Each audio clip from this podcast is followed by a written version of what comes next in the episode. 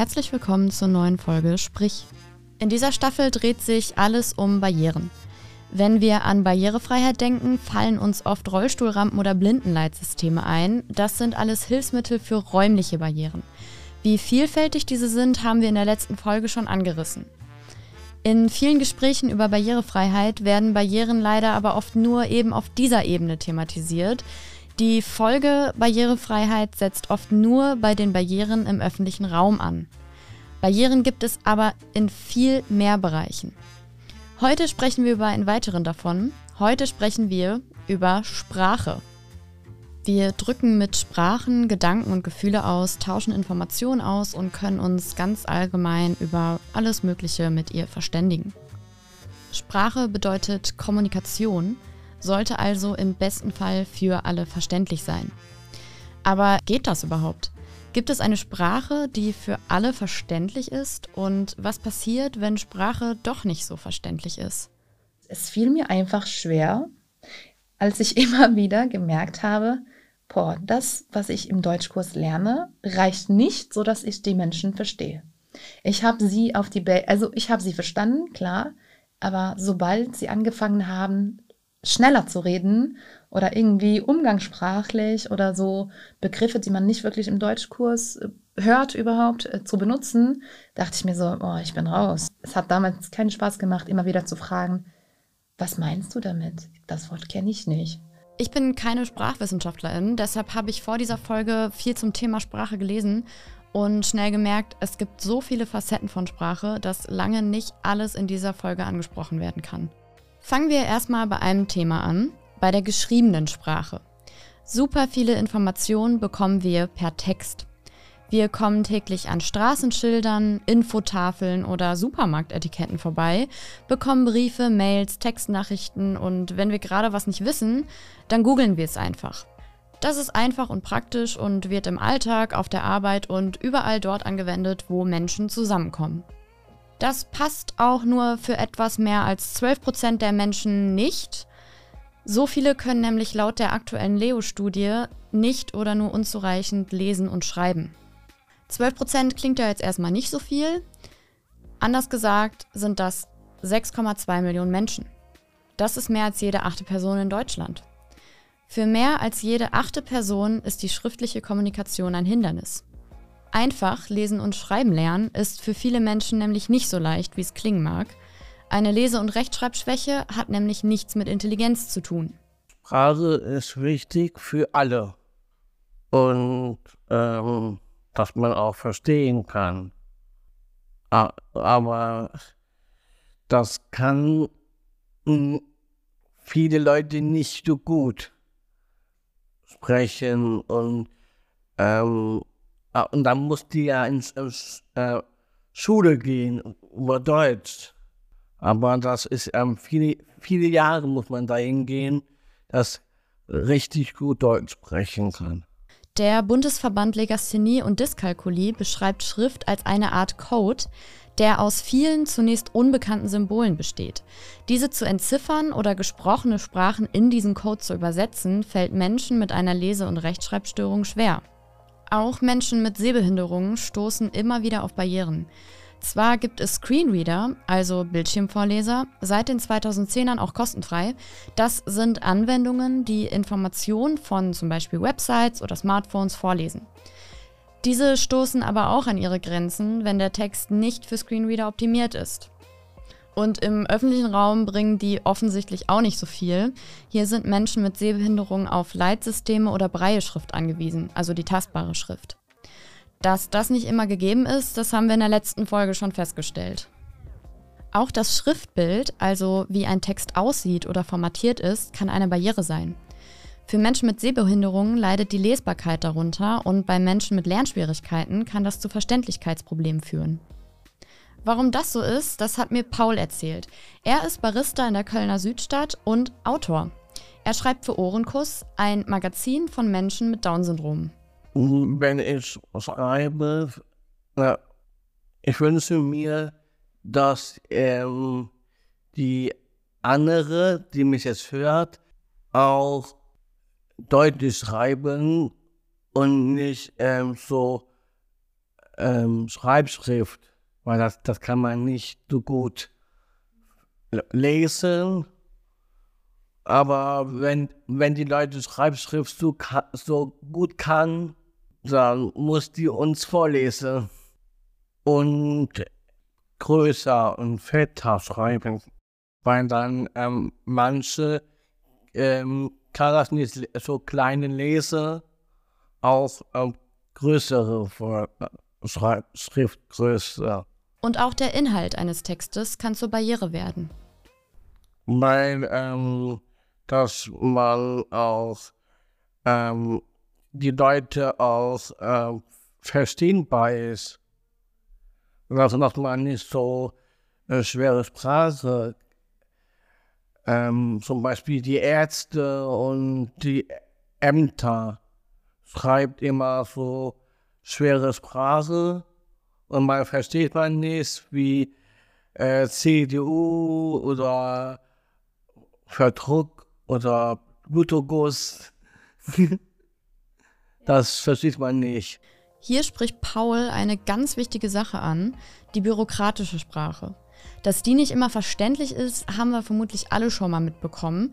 Ich hatte jedenfalls schon das ein oder andere Mal einen Brief vom Amt in der Hand und dachte mir, was wollt ihr von mir?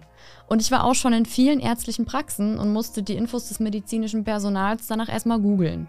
Eine Umfrage des Instituts für Demoskopie Allensbach hat ergeben, dass die große Mehrheit der in Deutschland lebenden Menschen Schwierigkeiten hat, die Verwaltungssprache zu verstehen. Diese Studie ist zwar schon ein paar Jahre alt, was für mich aber nur zeigt, dass sich seitdem nicht allzu viel getan hat. Für Menschen mit Lernschwierigkeiten oder Menschen, die die deutsche Sprache nicht einwandfrei sprechen können, sind solche Sachen noch schwerer bis gar nicht zu verstehen. Doch gerade in ärztlichen Praxen oder bei Ämtern sind das aber Informationen, die an bestimmte Rechte und Pflichten geknüpft sind oder für die körperliche und psychische Gesundheit entscheidend sind. Hier muss eigentlich eine erfolgreiche Verständigung gewährleistet sein. Sprache ist wichtig für alle und dass man auch verstehen kann.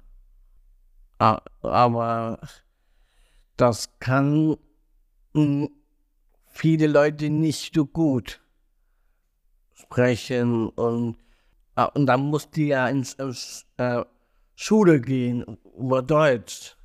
Aber das ist ähm, viele, viele Jahre muss man dahin gehen, dass richtig gut Deutsch sprechen kann.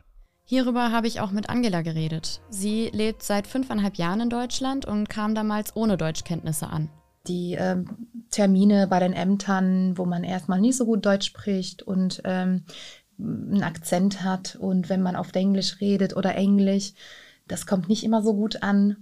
Und ähm, überhaupt, das ist so, äh, kann man auch irgendwo verstehen, dass die Menschen im, im Amt, egal in welchem Amt, ähm, super gestresst sind und irgendwie keine Zeit haben, äh, was zu übersetzen und so weiter. Aber irgendwo habe ich auch erwartet, dass vor allem in einer Stadt wie Köln so international, dass die Menschen auch ein bisschen Englisch verstehen und ähm, oder mitreden. Genau, auf Englisch zurück antworten. Dasselbe ist mir beim Arzt begegnet. Ähm, das war auch super schwierig. Irgendwie, man kriegt einen Termin beim Arzt, man wartet drauf Ewigkeiten und dann geht man hin und versteht nur die Hälfte davon, wenn überhaupt. Unterstützung hat sie von Freundinnen oder Familie bekommen und hat sich viel selbst erarbeiten müssen. Ich habe immer versucht, das irgendwie selbstständig hinzukriegen, weil ähm, das ist so eine Sache, die nicht einmalig ist. Irgendwie vor allem die Besuche von den Ämtern oder von den Ärzten. Ich meine, immer wieder brauche ich eine Person. Und ich habe einfach die Sachen, die ich mit dem Arzt zum Beispiel oder mit der Ärztin besprechen wollte, schon vorher auf ein Blatt geschrieben, übersetzt ins Deutsche. Und irgendwie ganz am Anfang, schon in dem ersten Monat, habe ich Sachen auswendig gelernt, wie ich spreche kein Deutsch, können Sie das bitte wiederholen? so. Und ich hatte mein Google Translate immer ähm, dabei parat. Also das hatte immer damit zu tun, ob die Person Zeit mit sich bringt. Und wenn ja, dann konnte ich übersetzen in dem Moment. Und wenn nicht, habe ich das einfach stumpf aufgeschrieben, was die Person gesagt hat. Und habe das dann zu Hause übersetzt, erst um im Nachhinein zu kapieren, ach so, das meint sie. Genau. Aber das hat geklappt. Irgendwie. Aber was gibt es denn für Hilfsmöglichkeiten bei Sprachbarrieren? Darüber habe ich mit Paul gesprochen. Die schwere Sprache verstehe ich, weil das muss in eine neue Sprache umändern. Er hat eine schwere Sprache und, und, und dann, in, dann wieder nochmal schreibe in leichte Sprache. Eine Möglichkeit, Texte verständlicher zu machen, ist die sogenannte leichte Sprache. Sie sorgt für bessere Verständlichkeit und folgt klaren Regeln. So werden zum Beispiel kurze Sätze und Bilder benutzt. Fachwörter oder Abkürzungen werden nicht benutzt. Texte in leichter Sprache werden von PrüferInnen mit Lernschwierigkeiten auf Verständlichkeit getestet, bevor sie veröffentlicht werden. Auch Paul schreibt seine Artikel in leichter Sprache, damit sie für alle verständlich sind. Wir machen auch Bilder auch, dass man das auch sehen. Robert Koch Institut und da machen wir ein so ein Haus und oder ein Labor draufschreibe. Bilder und Text und ähm, es gibt so viel in die Welt, wo man das und auf Webseiten gibt es auch. Aber nicht viel, nicht alle, aber äh, ähm, wenige äh, Website hat kleine Sprachen. Inzwischen haben die Bundesministerien und viele Ämter, Behörden oder andere öffentliche Einrichtungen ihre Texte in leichte Sprache übersetzt. Das ist auch gesetzlich so festgehalten. Die Barrierefreie Informationstechnikverordnung, kurz BITV, schreibt vor, dass öffentliche Stellen des Bundes ihre Webauftritte mit Informationen in leichter Sprache ergänzen müssen. Ab 2025 gilt das auch für privatwirtschaftliche Seiten. Und das ist auch gut so. Standardsprache ist nämlich nicht nur für Menschen mit Lernschwierigkeiten schwer verständlich, sondern oft auch für ältere Menschen, Kinder oder Menschen mit wenig Deutschkenntnissen. Für sie können Informationen komplett unzugänglich sein, wodurch sie in ihrer Autonomie beschränkt werden. Das gilt nicht nur für öffentliche Stellen, sondern auch für den Kultur- und Freizeitbereich. Leider gibt es nicht für alle Bereiche gesetzliche Regelungen, obwohl überall die gleichen Teilhabechancen für alle Menschen gelten sollten. Besonders hat es mich gestört, als ich gemerkt habe, boah, ich bin so eine kommunikative, offene Person, die gerne Sachen unternimmt, die hier und da ist und die nicht gerne zu Hause sitzt, sondern wirklich Sachen unternimmt, neue Menschen kennenlernt. Und es fiel mir einfach schwer, als ich immer wieder gemerkt habe, boah, das, was ich im Deutschkurs lerne, reicht nicht, so dass ich die Menschen verstehe. Ich habe sie auf die, Be also ich habe sie verstanden, klar, aber sobald sie angefangen haben, schneller zu reden oder irgendwie umgangssprachlich oder so Begriffe, die man nicht wirklich im Deutschkurs äh, hört überhaupt äh, zu benutzen, dachte ich mir so, oh, ich bin raus. Es hat damals keinen Spaß gemacht, immer wieder zu fragen, was meinst du damit? Das Wort kenne ich nicht. Was ist zum Beispiel das und das Wort? Für die gesprochene Sprache gibt es leider nicht so klare Regelungen wie für Übersetzungen leichter Sprache. Im Sprachgebrauch lässt sich das aktuell durch die einfache Sprache lösen. Das bedeutet, sich klar und verständlich auszudrücken und einfache Wörter zu verwenden. Um Kommunikationsbarrieren abzubauen, ist aber vor allem eines gefragt, Awareness. Also das Wissen und das Verständnis darüber, dass nicht alle Menschen die deutsche Alltagssprache gut verstehen. Ich hätte mir Verständnis gewünscht. Ich kann auch super verstehen, wegen Fachkraftmangel vor allem haben die Menschen, die in Ämtern, in Behörden, in staatlichen Institutionen nicht wirklich die Geduld, nicht die Zeit und äh, sie arbeiten ja auch unter Zeitdruck. Aber ähm, wie gesagt, von einer internationalen Stadt ähm, wie Köln erwartet man schon, dass wenn man, wenn man redet, auch wenn das auf Englisch ist, wenn ein paar Wörter rauskommen aus, auf Englisch, dass die Person nicht irgendwie lauter und langsamer extra redet mit einem, weil äh, ich kann ja hören, was die Person sagt, aber äh, wenn die Person lauter und langsamer redet, werde ich das nicht besser verstehen. Wie auch bei einer Lese- und Rechtschreibschwäche kann es verschiedenste Gründe haben, warum eine Person die deutsche Sprache nicht versteht. Trotzdem ist es immer noch ein gängiges Vorurteil, dass das Verständnis einer Sprache mit Intelligenz zu tun habe. Ich bin ein Mann, ich habe das Down-Syndrom, die andere Leute, die denken anders, dass wir dumm sind, aber wir sind nicht dumm.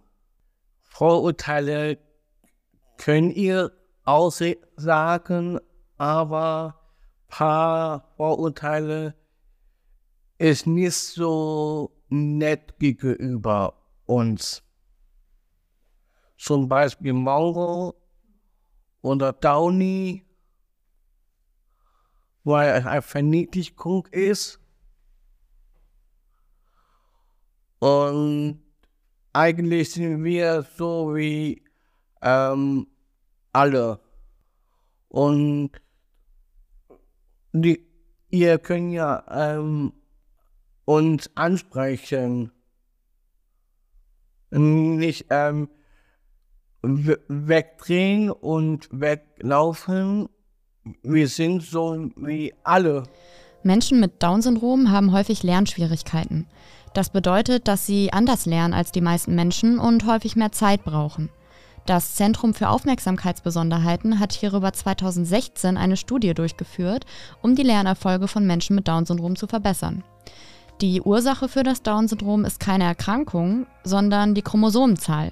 Beim Down-Syndrom ist das 21. Chromosom dreimal vorhanden, also einmal mehr als bei den meisten Menschen. Dazu sagt man auch Trisomie 21. Das Forschungsinstitut Touchdown 21 stellt hierzu viele Informationen bereit. Der Vorteil, hier forschen Menschen mit und ohne Down-Syndrom. Die Forschungen werden also von den Expertinnen selbst durchgeführt. Barrierefreiheit steht in Deutschland auf der politischen Agenda.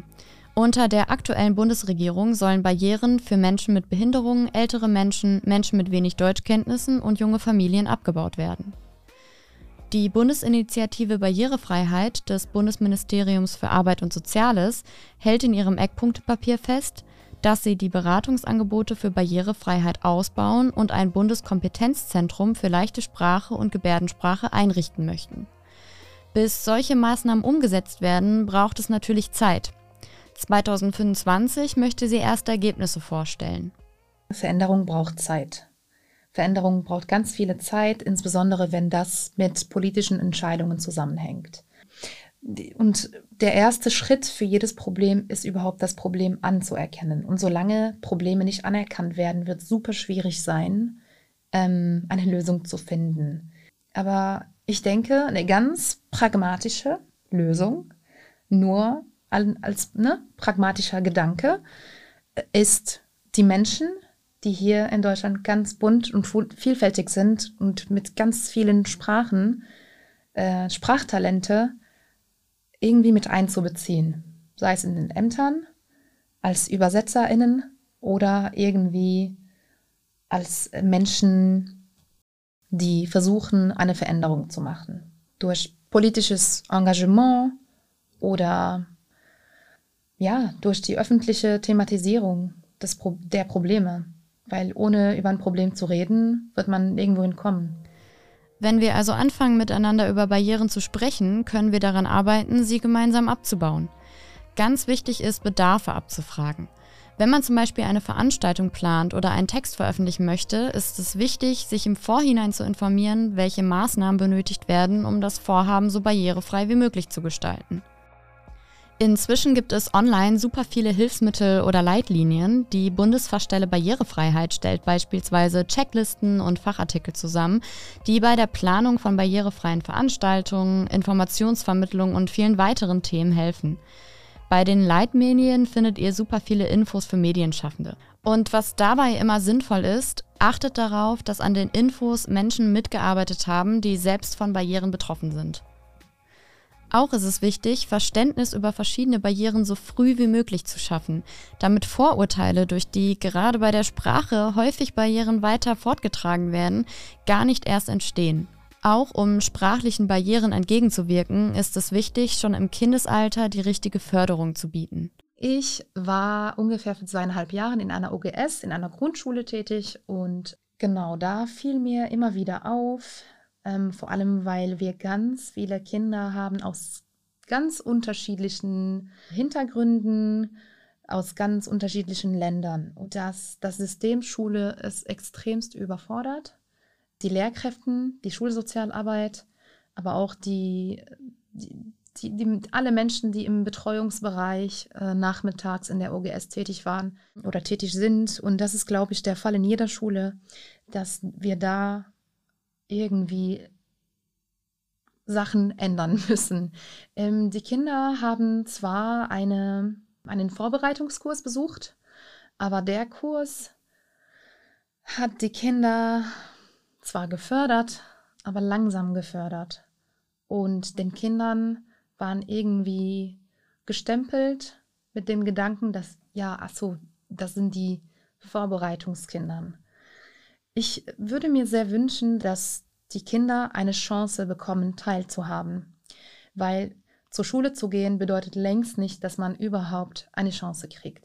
Vor allem, ich finde, nach all den Krisen, die wir gerade haben, ist es super wichtig, das nicht aus dem Blick zu verlieren und mehr da rein zu investieren, sodass jedes Kind teilhaben kann und nicht irgendwie, ah, die Eltern sind nicht kooperativ, okay, dann fällt es raus aus dem Bilde. Oder ja, aber der ist ganz, der lernt ganz, ganz langsam Deutsch, der kommt gar nicht mit. Ja, dann, äh, dann ist es so. Oder lauter werden mit den Kindern, nur weil sie kein Deutsch verstehen. Das ist nicht die Lösung. Ich würde mir super wünschen, dass wir auch da immer mehr Menschen, die mehrsprachig aufgewachsen sind äh, oder mehr Sprachen einfach mit der Zeit erlernt haben, dass wir denen auch die Chance geben, in solchen Bereichen tätig zu sein und dass wir mehr Wert auf Interkulturalität und interkulturelle Kommunikation Wert legen. Kommunikation, die alle Menschen gleich erreicht, gibt es nicht. Aber es gibt verschiedene Formen der Kommunikation, die verschiedene Menschen erreichen. Dafür können wir die Expertise der Menschen nutzen, die selbst davon betroffen sind, in Form von interkultureller Kommunikation oder inklusiver Kommunikation. Das nehme ich aus dieser Folge mit wenn ich mit Sprache arbeite oder Informationen vermitteln möchte, muss ich verschiedene Bedarfe ermitteln, die sich daraus ergeben. Super wichtig dabei ist, auf die Betroffenen hören und mit ihnen sprechen und nicht nur über sie. Barrierefreiheit steht auf der politischen Agenda, doch bis es soweit ist, können wir alle einen Beitrag dazu leisten, unser Umfeld barrierefreier zu gestalten. In diesem Sinne bleibt aufmerksam und neugierig und bis zum nächsten Mal bei Sprich, dem Podcast von Neues Handeln.